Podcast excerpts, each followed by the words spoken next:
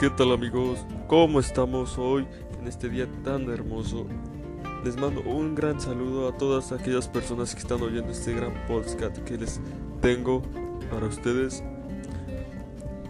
Me les presento, yo soy Brian Contreras Galicia, soy de la Escuela Preparatoria Estatal número 10, Rubén Rodríguez Sánchez y soy del tercero de...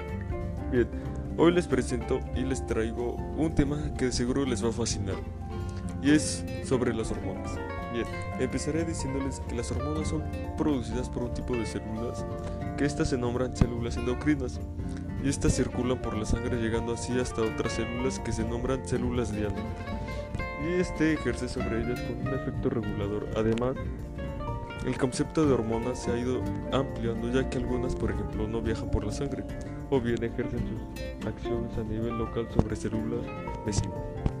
E incluso las hormonas pueden actuar sobre las propias células que las fabrican, ¿sabían eso? Así estas desarrollan una acción autocrina. Y estas además con el tiempo pueden afectar lo que viene siendo el crecimiento y desarrollo, el metabolismo como el cuerpo y el estado de ánimo. Bien, algunas de sus estructuras químicas se diferencian de tres tipos. La primera es la derivada de aminoácidos la segunda es la peptídica y la tercera es esteroides. De igual manera, les estaré mencionando algunos trastornos relacionados con las hormonas, estos son hipo e hipertiroidismo. El hipertiroidismo. Este cuando tiene un mal funcionamiento de la glándula tiroides se caracteriza por la actividad excesiva y la superproducción de hormonas tiroideas. Esta enfermedad recibe el nombre de hipertiroidismo, metabolismo que en este caso se ve sobreestimulado por el exceso de hormonas y este llega a ser afectado en el estado de ánimo, el peso y los niveles de energía física y mental, entre otras cosas. Algunas de sus causas pueden estar vinculadas a una infección de la glándula tiroides, tumores no cancerosos en la glándula o en la hipófisis, el consumo de medicamentos que contienen grandes cantidades de hormonas tiroideas. Bien, sobre el hipotiroidismo, este cuando la actividad en la glándula tiroides es baja y como consecuencia se da la deficiencia presencial de la hormona en el organismo. Esta enfermedad se le conoce como hipotiroidismo y produce una inflamación en la glándula tiroides. El ritmo que tiene es normal en el cuerpo y este disminuye causando pesadez mental y física, al contrario del hipertiroidismo. En este caso se genera una rentilización del metabolismo causando por la falta de producción de hormonas tiroideas. La disminución de la actividad orgánica afecta las funciones metabólicas, neuronales, cardiovasculares y digestivas, entre otras. Además aparece frecuentemente en las mujeres mayores de 50 años, en personas obesas o en quien atravesaron una cirugía en tiroides. Además algunas mujeres desarrollan el hipotiroidismo después del embarazo, lo que se le conoce como tiroiditis postparto. Bien, su forma más severa, el hipotiroidismo se conoce como mixedema, lo que representa una enfermedad médica, y este puede ser causado por una infección, enfermedad o exposición al frío o determinados medicamentos en personas que no reciben un tratamiento para el hipotiroidismo. Este se llega a presentar cuando el nivel de las hormonas tiroideas se vuelve extremadamente bajo, lo que puede llevar a un coma y a una muerte. Sin embargo, es algo que no es frecuentemente. De igual manera, quiero hacer mención de la enfermedad de graves. Esta se suele dar cuando el sistema inmunitario es una respuesta inadecuada y suele atacar a la glándula tiroides. Esta produce más hormonas de lo normal. Es un trastorno generalmente hereditario que afecta con mayor frecuencia a mujeres de mayores de 20 años, aunque puede aparecer en cualquier momento de la vida y también en los hombres. Este tipo de hipertiroidismo es en el que se provoca inflamación de los tejidos que rodean a los ojos y que puede generar su producción aunque la severidad de los problemas de los ojos no necesariamente corresponde con la severidad de los daños en los tiroides. También un tema que de seguro a los deportistas les gustará saber es el abuso de los esteroides anabólicos. Este ha sido asociado con una gran diversidad de efectos secundarios adversos que van desde algunos que son físicamente pocos atractivos como el acné y el desarrollo de los senos de los hombres, hasta otros que como ponen en peligro la vida como el ataque al corazón y cáncer del hígado. La mayoría de estos efectos son reversibles sin el abusador Deja de tomar drogas como algunos son permanentes, como la voz más profunda en las mujeres. La mayoría de los datos sobre los efectos a largo plazo de los esteroides anabólicos en la mayoría de los seres humanos provienen de los reportes clínicos y no de estudios epidemiológicos formales. Según los reportes clínicos, parece que la incidencia de efectos potencialmente fatales es baja, pero es posible que no se reconozcan o no se reporten todos los efectos adversos graves, especialmente porque pueden ocurrir muchos años más tarde los datos de estudios de animales parecen respaldar esa posibilidad, ya que hay un estudio que encontró que cuando se exponen dos ratones a esteroides durante una quinta parte de su vida en dosis similares, esta resulta en un alto porcentaje de muertes prematuras. El abuso de esteroides en el sistema hormonal interrumpe la producción normal de hormonas en el cuerpo, causando así cambios tanto reversibles como irreversibles y en el cuerpo femenino, los esteroides anabólicos causan la masculinización. En el sistema musculoesquelético provocan el crecimiento rápido que ocurre durante la pubertad y la adolescencia y también proporcionan las señales para que este crecimiento se detenga. De igual manera, cuando un niño o un adolescente toma esteroides anabólicos, los, niveles artificialmente altos que resultan de las hormonas sexuales pueden mandar señales a los huesos para que dejen de crecer antes de lo normal. También es importante saber que el abuso de los esteroides ha sido asociado con enfermedades cardiovasculares, incluyendo ataques al corazón y al cerebro, esto incluyendo en atletas menores de 30 años. Los esteroides contribuyen al desarrollo de enfermedades cardiovasculares, en parte porque alteran los niveles de lipoproteínas que llevan el colesterol en la sangre. De igual manera, se dice que si la sangre no llega al corazón, el resultado puede ser un ataque al corazón, y si la sangre no llega al cerebro, bueno, el resultado puede ser el ataque al cerebro.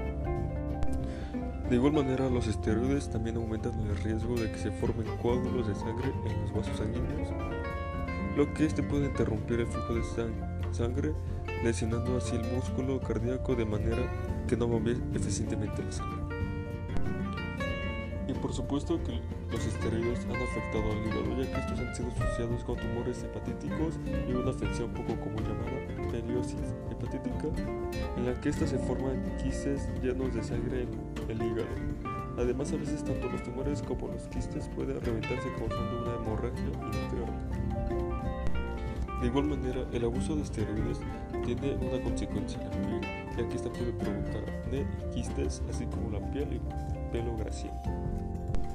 Además, estos consumos de esteroides cuando son inyectados pueden llegar a tener infecciones, ya que estos a veces utilizan técnicas no estériles para inyectarse o comprarse agujas contaminadas con otros abusadores. De igual manera, además algunas preparaciones de esteroides están fabricadas ilegalmente en condiciones no estériles. Estos factores ponen a quienes abusan de los esteroides a riesgo contraer infecciones virales potencialmente mortales, como podría ser el VIH y la hepatitis. Me gustaría hacer mención de un tema que de seguro muchos adolescentes conocerán.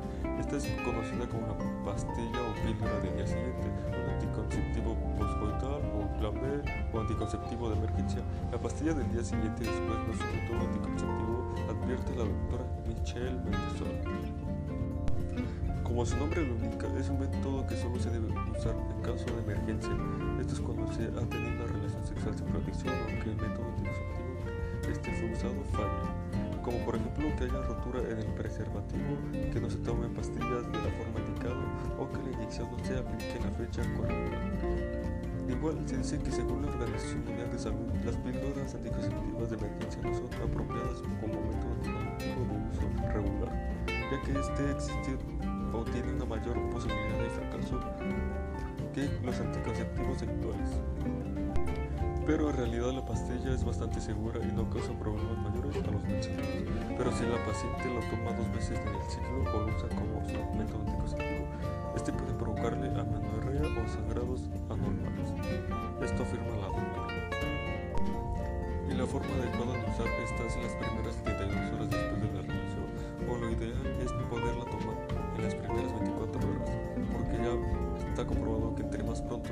es mejor el método. Algunas de las ventajas que trae este es que la pastilla la pueden consumir desde adolescentes hasta mujeres de 38 años. Si la tomas 24 horas después de tener relaciones sexuales, su eficiencia será un 95%. Y este hace efecto en caso de haber sido olvidado tomar la pastilla anticonceptiva más de un día y tuviste relaciones sexuales sin protección en los 10 días siguientes. Las desventajas que tiene la pastilla del día siguiente es que la eficiencia de este producto va disminuyendo conforme pasan las horas del encuentro sexual. Otra cosa es que la pastilla no te protegerá de enfermedades de transmisión sexual. De igual manera, algunas mujeres pueden provocarles vómito. Si esto llega a ocurrir, es necesario que de inmediato se tomen otra dosis. Y por cuarta, esta pastilla no se tiene que tomar como anticonceptivo habitual, solamente cuando sea una emergencia. Y se recomienda habitualmente que la consumas más de dos veces al año y nunca más de una vez en un mismo ciclo menstrual. Por último tema, me gustaría hablar sobre la menopausia y la andropausia y empezaremos diciendo las diferencias que tienen estos. Dentro de este contexto, la menopausia se presenta cuando el ovario deja de producir óvulos, hay baja de los estrógenos y cesa la menstruación. Es un proceso brusco y produce infertilidad, y la andropausia se define como baja en la calidad de testosterona. Y este se presenta sin sintomología de evolución gradual y progresiva. Este no produce infertilidad, es un progreso lento y en general más tarde. La menopausia se suele presentar mayormente en todas las mujeres, mientras que la andropausia puede pasar desapercibida en muchos varones. De igual manera, este síndrome se caracteriza por principio o los principios que suele dar, que es la disminución del deseo sexual, cambios en el humor, disminución de la actividad intelectual, disturbios en el sueño, disminución de la masa muscular, incremento del tejido adiposo visceral y por último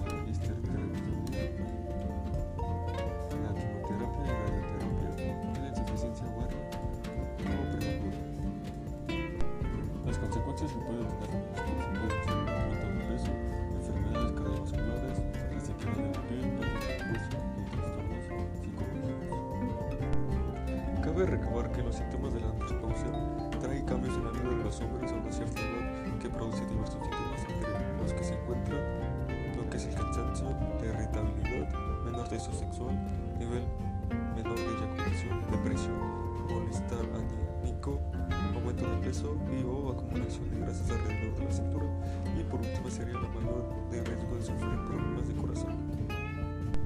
Bien cabe recabar cuáles son las causas de la menopausia y realmente es que no son todas tan claras, pero sí se sabe que existe una serie de factores que contribuyen a esta condición, como por ejemplo pueden ser los factores hereditarios, las enfermedades cardiovasculares y las diferencias hormonales entre otros. No obstante, el principal factor es el nivel de testosterona que disminuye en hombres de edades avanzadas.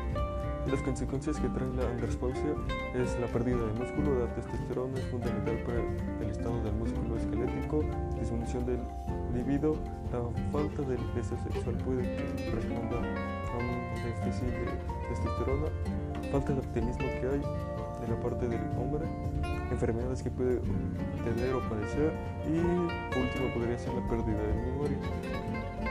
Y con esto terminaríamos el podcast. Espero les haya gustado mucho. Si fue así, de verdad, de verdad les agradezco por darme su tiempo, por escuchar este audio. Espero que les haya sido de utilidad y nos vemos hasta la próxima.